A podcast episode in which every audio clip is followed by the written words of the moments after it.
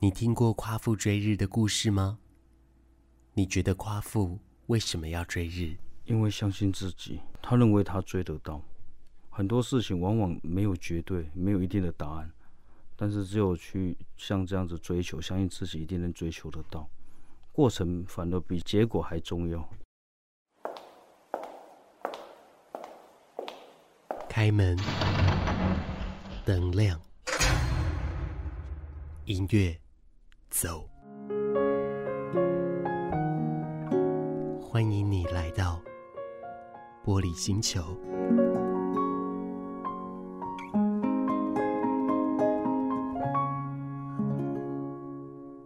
那男生可能也许有粗犷的，也许有像我比较弱小的，可是他的行为都是男生。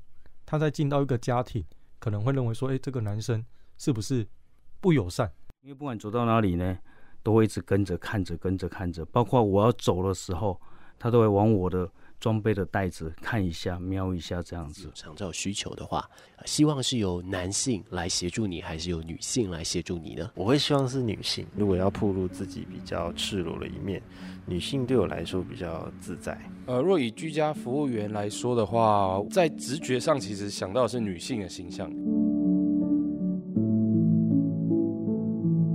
当下也是跟他讲说，因为我们没有女生的服务员呢，然后他就说可以男生啊，照顾没有分性别的啊。那时候也让我吓到说，这个社会上还是有认同这个价值的人，自己会认为说，好像这个家庭他们关系越越和谐，好像也有自己一份的努力这样。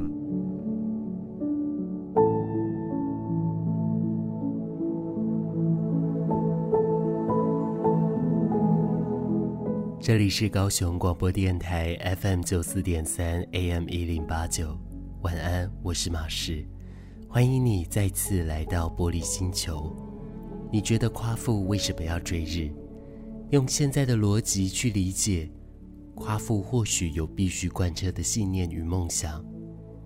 然而现代人何尝又不是如此？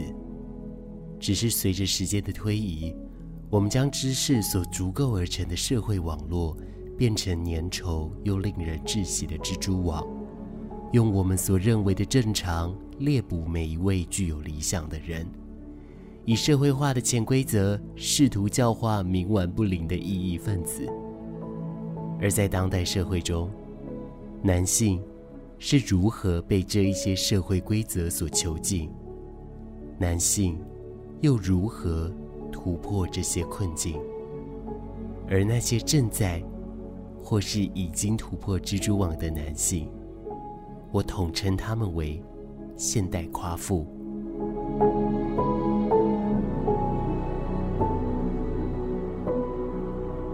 现代夸父们在追逐太阳的同时，必定遭遇许多的困难，其中又有哪些难处是因他们生理男性的身份而起？在玻璃星球，我想邀请这一些夸父们来星球坐坐，也与我们聊聊他那不曾放弃的追日梦。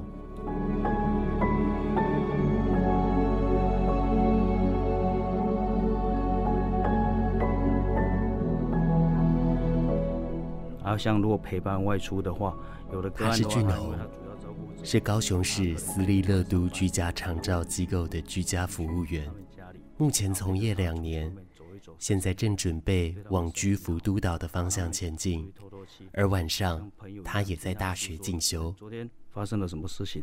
可以跟我们居服员像朋友的感觉，跟我们倾诉这样子。他的身形魁梧壮硕，说起他的职业，他用四组的形容词概括了他现在的生活：成就感。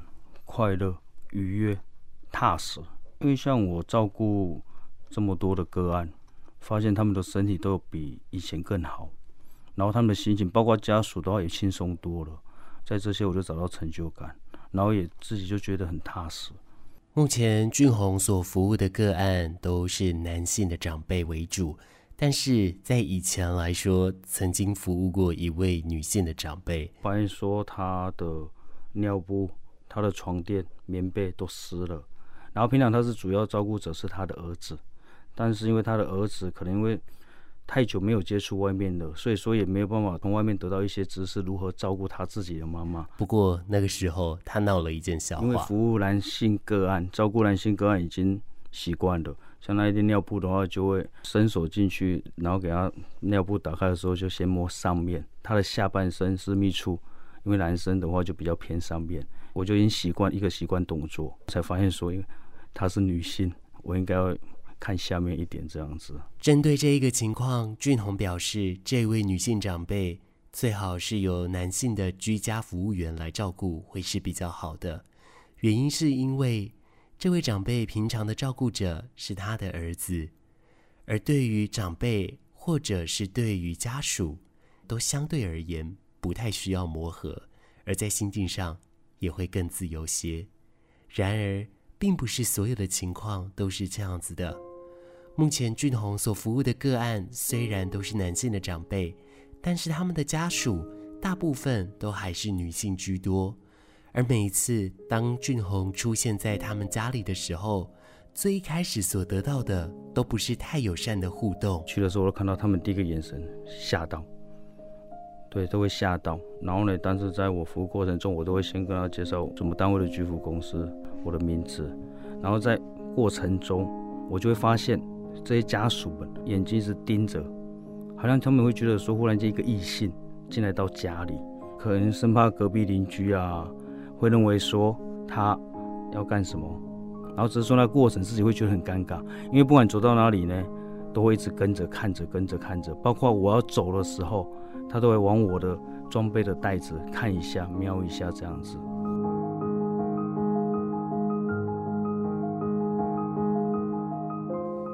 虽然刚刚你所听到的情况可以透过专业以及时间而改善，但是在最一开始遇到的时候，或者在遇到好多次的时候，难免都还是会觉得泄气、沮丧。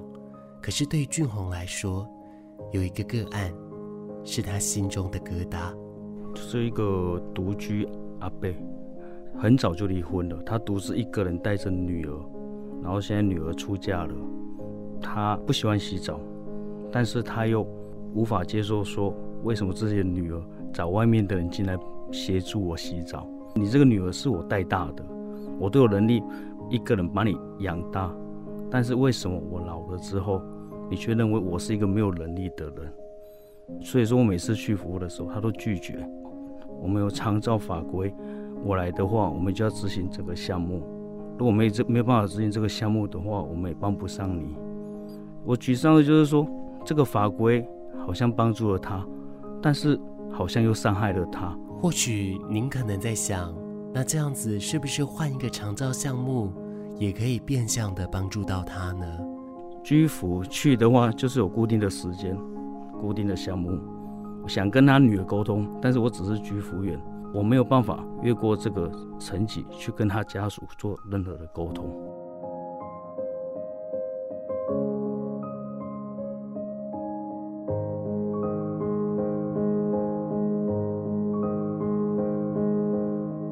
居家服务员的工作项目五花八门，每一种都需要高强度的耐心以及专业。然而，在同时之间，也必须随时来承受着许多的心理压力。但是，为什么在面对这一些压力的情况下，俊宏仍然没有被打败呢？一方面的话，看着个案的身体越来越好，然后家属越来越轻松。其实有时候你会间接在旁边去感受得到，他们就越来越有互动。他们互动的时候，这就是人在旁边观察得到他们的爱，好像就比我第一天进去跟一个月之后的差别性很大。他们愿意慢慢的开始讲话，开始一起互动。看到这些的时候，会觉得说自己还是蛮有成就感的，因为好像这个家庭他们关系越越和谐，好像也有自己一份的努力这样子。其实有时候你的服务、你的专业能够促使一个家庭。更好的一种互动，其实真的是一个专业的能力的工作。俊宏为什么会想要从事居家服务员这个专业呢？在以前的话，是因为我奶奶的关系，她在养老院，就是身体越来越不好，然后那时候就想着说，干脆去上这个照护员的班去训练，然后回来自己照顾奶奶。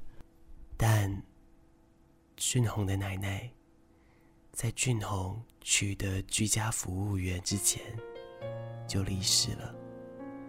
可是俊宏却也跟奶奶说：“对，而且说那个时候我奶奶走的时候，我跟她说过说，反正我照顾不了你，不管只要每个个案到我手里的话，我就是好好的去照顾他，没有办法说让他多好啊，至少让他有进步这样子。”俊宏小时候是由奶奶一手拉拔长大。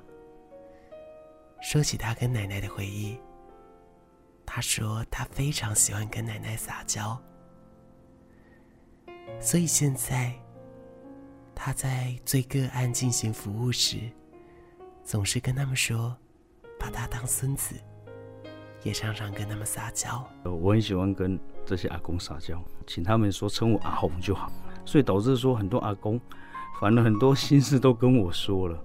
有的阿公，反正我没有去的话，有时候我因为有事情请假的话，反而我会听到他的另一半阿妈在说阿公昨天晚上在哭，说阿红不要他了。我可能跟我把我我奶奶的那种互动放在这些老人家的身上，对啊，因为我其实在反反说一句话，因为我是男性，我如所以就是我要跟另外一个阿公这样子互动撒娇的话，我也很难。但是我就相对其实是把那种情节放在我的自己的个案上面。俊宏，我相信阿妈会一直看着你，也会陪着你，她也会很开心。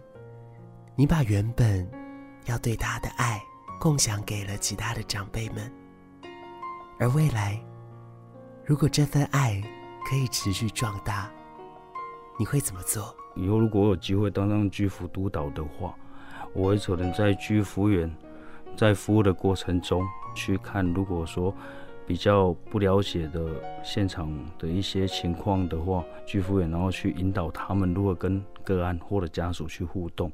这个服务过程中至少有点欢乐，不要很枯燥乏味的这个过程这样子。其他的像要是说朋友那些的话。让他们知道，说我们居服员其实是一个把一个人照顾得越来越好。节目下一个段落要继续访问到乐都居家长照机构的业务负责人谢宗都，要麻烦他来告诉我们，男性的居家服务员以及居家服务员这样子的一个产业，目前他可能所遇到的一些困境是什么呢？而在那之前。请让我再问俊宏最后一个问题，也就是夸父为什么要追日？你觉得你像夸父吗？我觉得蛮像的，就是相信自己，勇往直前，就不要去管了，照顾这个这位个案，他能不能站起来好起来？但只要我们有用心去照顾他的话，他一定会好起来，家属一定会轻松。关心在耳边，音乐在心田，轻松则会快乐每一天。高雄广播九四三，九十三。欢迎你继续收听《玻璃星球》，我是马世。在这一集当中，我们要来聊聊男性的居家服务员，他在第一线服务的时候，他会遇到什么样的困境？而现在，我们要从另一个角度来去剖析这件事。欢迎到在高雄市私立乐都居家长照机构里面的业务负责人总督，总督晚安，大家晚安。我看过一个统计，在居家服务员的从业人数加上。外籍移工照顾专业的从业人数，这加起来供不应求，没有办法应付目前台湾庞大的一些长照需求的。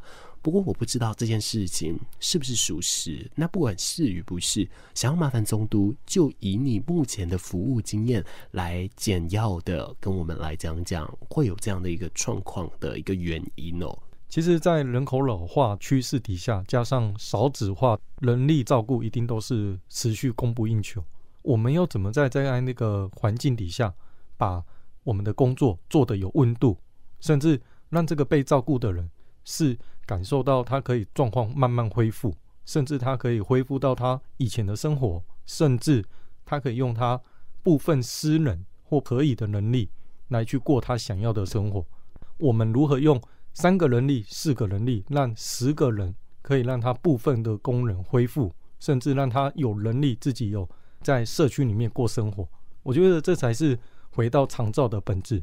不然，我其实我看待长照的这样的一个现象，很可惜的是，从一点零到二点零这样的一个环境，我发现到大家看待的这个服务的对象是符号。符号的意思是，譬如说二点零，每个人都有一个等级，他只要符合长照的对象，他就是从二到八级的这样一个概念。我们如果看的不是这样的一个目标，而是看到说我们如何从这些服务的对象赚多少钱，我们在看待这些服务对象，我们就会看到他身上或头上冒的是符号是钱的这样的一个状况。也许我们在执行这个服务的本质就不对，其实后面的人力。再多来照顾这些人，也更不可能有更多的资金或财力来去负担。所以，应该回到本质，我们如何做到有温度，甚至有专业性的在这些服务对象上面，是让他可以自立在社区里面，这才是我觉得做长照的本质更重要的事情。我们在此先关录音，问一下创造符号学的索绪儿，问问看他的那个符号学被现在弄成这个样子，他作何感想哦？刚刚提到这一些的说明哦，的确有温度的服务是非常非常重要的。那我觉得更听到了一个核心，就是嗯长照不是提供照顾。而是协助他恢复生活的自理能力这件事情。嗯，当然，呃，可能他会因着每一个个案的情形而有不同，但是这是一个最核心、最核心的本质。本质。只是说，在追求这个本质的时候，似乎会有一些特定的影响。吼，尤其啊，如果说提供这些帮助的人，他不管说是性别、个性等等。都因着不同而因此有一些不一样的一些影响。那我们在这一次的专访里面，我们锁定的就是关于这些提供帮助的人，这些居家服务员的性别，我们更锁定在男性上面。就宗都你自己的经验而言，你觉得男性的居服务员会面临到什么样的问题？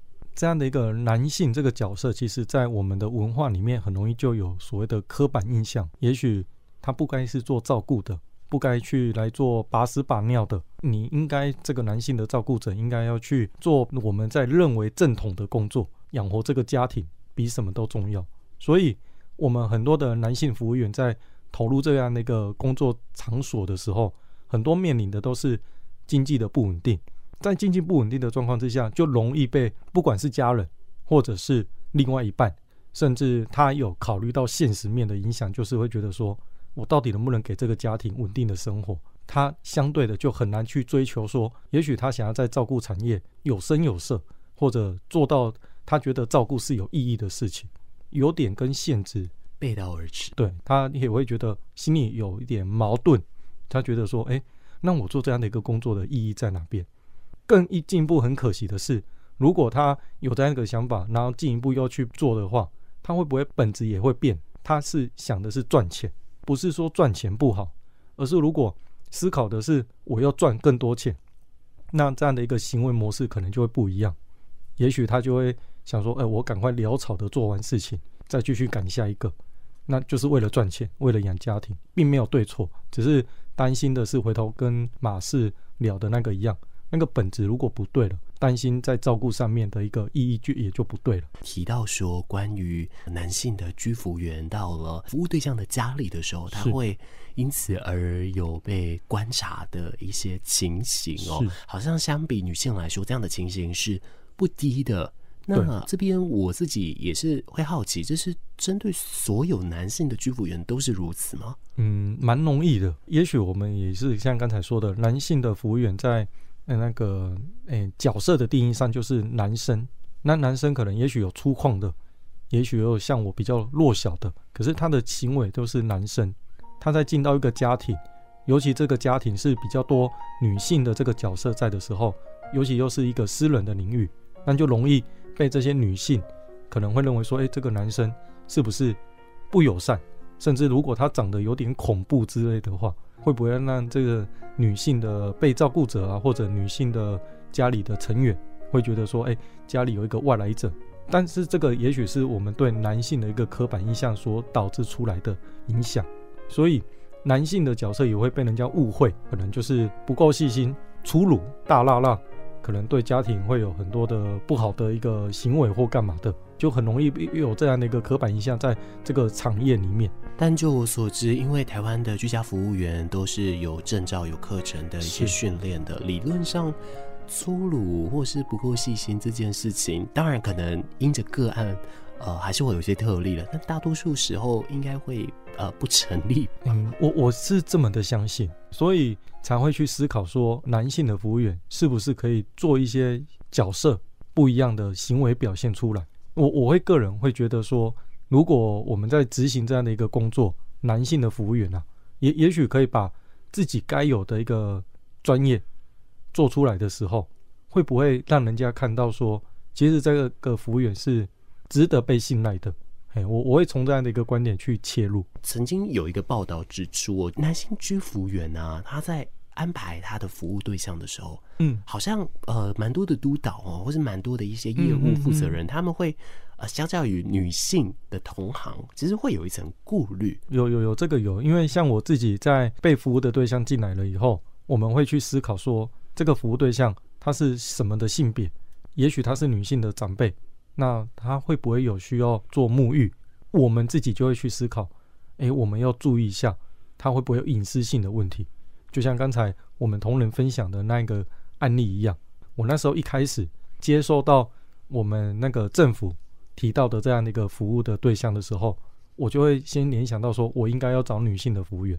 但是其实到了现场，我们看到我们的男性的服务员的专业表现，就譬如说他在做翻身摆位，在做换尿布的动作，干净利落，而且不会让这个服务的长辈有不舒服的感觉，甚至在观察他的尿量，我们感觉到说，诶，他是一个很顺手的动作，不会觉得说，诶，卡住，或者是说，诶，这个要不要做，就会让我们觉得说，诶，当下的场景我们不会去感觉到说他是男生诶，他怎么做这个动作，而是觉得说，诶。的确，他已经躺很久了。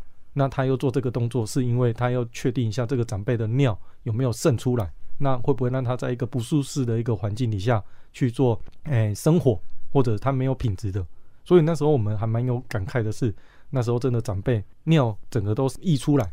我们棉被打开来的时候，是整个味道是整个扑鼻上来的，那个很明显。所以我刚才才会分享到我们那个服务员俊宏他的那个分享。我觉得他的动作是非常的快速的，不会拖泥带水。我当下的动作真的就是跟长辈分享说：“哎，阿姨啊，到时候请一个男生的服务员来帮忙你好不好？”所以我会觉得借由这个场景，我也是在反思自己啊，会不会有时候我们自己在执行这样的一个工作，也有点先入为主，认为说：“哎，长辈他就是女生要沐浴，那我们是不是就要找女性的服务员？”也许未来我们自己在执行这个过程的时候，也许可以先退一步，先思考看看，然后再来进一步问这个长辈，看他可不可以或能不能接受男生的服务员。也许我觉得从自己这个产业里面，也借此来帮忙这些男性的服务员有机会翻转这样的一个认知。我相信这样子的一个翻转，或是这样的一些影响，或许在不久的未来。是可以做到的，只是在那之前，必须是由我们好多人持续在这条路上三番两次的，或是不断的来去做证明等等的。是，但当然，现在很开心的是，其实可以看到好多人他是不拘于这样子的一个性别，他更看重的是一份专业。嗯，而这样子的一份专业，又更添加了几分的温度跟温柔。是，而这件事情能不能？贯彻下去，无关乎他的性别，关乎他怎么样对待每一个故事，每一个在他面前愿意相信他的每一个人，是每一颗心了。没没错，是的。好，那最后我们回归为一个比较笼统的、比较大围观的一个问题哦。嗯，中都认为啊，嗯，在现在的现在的长照环境里面，嗯，对于男性的居家服务员。会不会是友善的？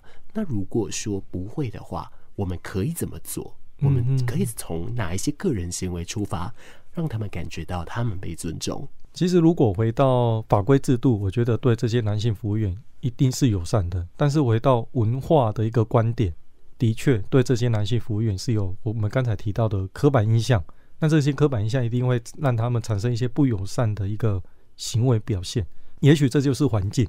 那环境我们很难去改变它，倒不如回头过来去思考，我们如何改变自己或提升自己、调整自己。我自己都有在思考说，我们在做这个居家照顾的工作，男生的服务员在这个环境底下，我们在说的相对弱势，我们要如何被人家看到我们的专业？就像刚才说的，我们被人家看到专业了以后，会被认同，被认同了以后，也许这个环境就会友善，会尊重。那尊重这样子就可以带出来，但是如果我们已经是在这个文化底下是弱势的群组男生，那我们又不把该自己的专业做出来的时候，更容易被人家觉得说，对啊，男生的服务员就是粗鲁、粗线条、不够信心，为什么要找男生的服务员来？可是如果我们可以像刚才的那个案例分享一样，女性的长辈在换尿布的过程也非常的干净利落，甚至不会让她不舒服，那是不是？别人在看待我们的时候是能力，是一个职业的一个诶专业，而非是你是一个男生的一个状态。嘿，我我觉得可以从这个角度。所以，我之前也有一个案例，也让我们蛮惊喜的。我们曾经有一个长辈的家属，喂，因为他长辈是女生，也要擦澡。那我们当下也是跟他讲说，诶，我们没有女生的服务员呢，那怎么办？然后他就说，可以男生啊。照顾没有分性别的啊，那时候也让我吓到，说这个社会上还是有认同这个价值的人，只是需要时间，也许需要有不断的声音去发声出来，让这个社会被看到。也许男生的服务员在这个工作上面是相当优异的，而且也不错的，哎，那大家就会更看到他们最温暖、最有坚定的那个一面，哎，而不是粗犷，哎，觉得有威胁的那一面。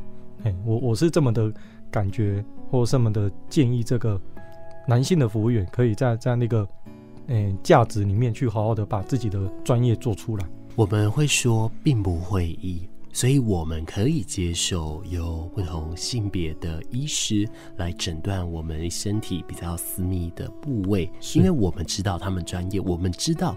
他为我们健康着想，他不会伤害我们。嗯、那居服员何尝不是呢？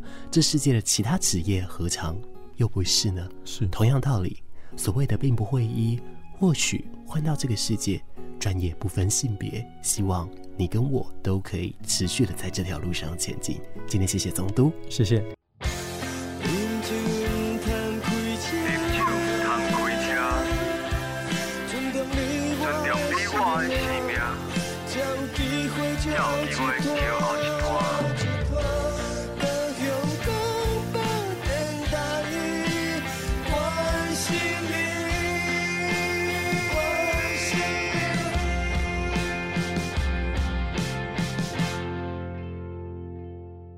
在周末的呃晚上时分，希望你过得一切都好哦。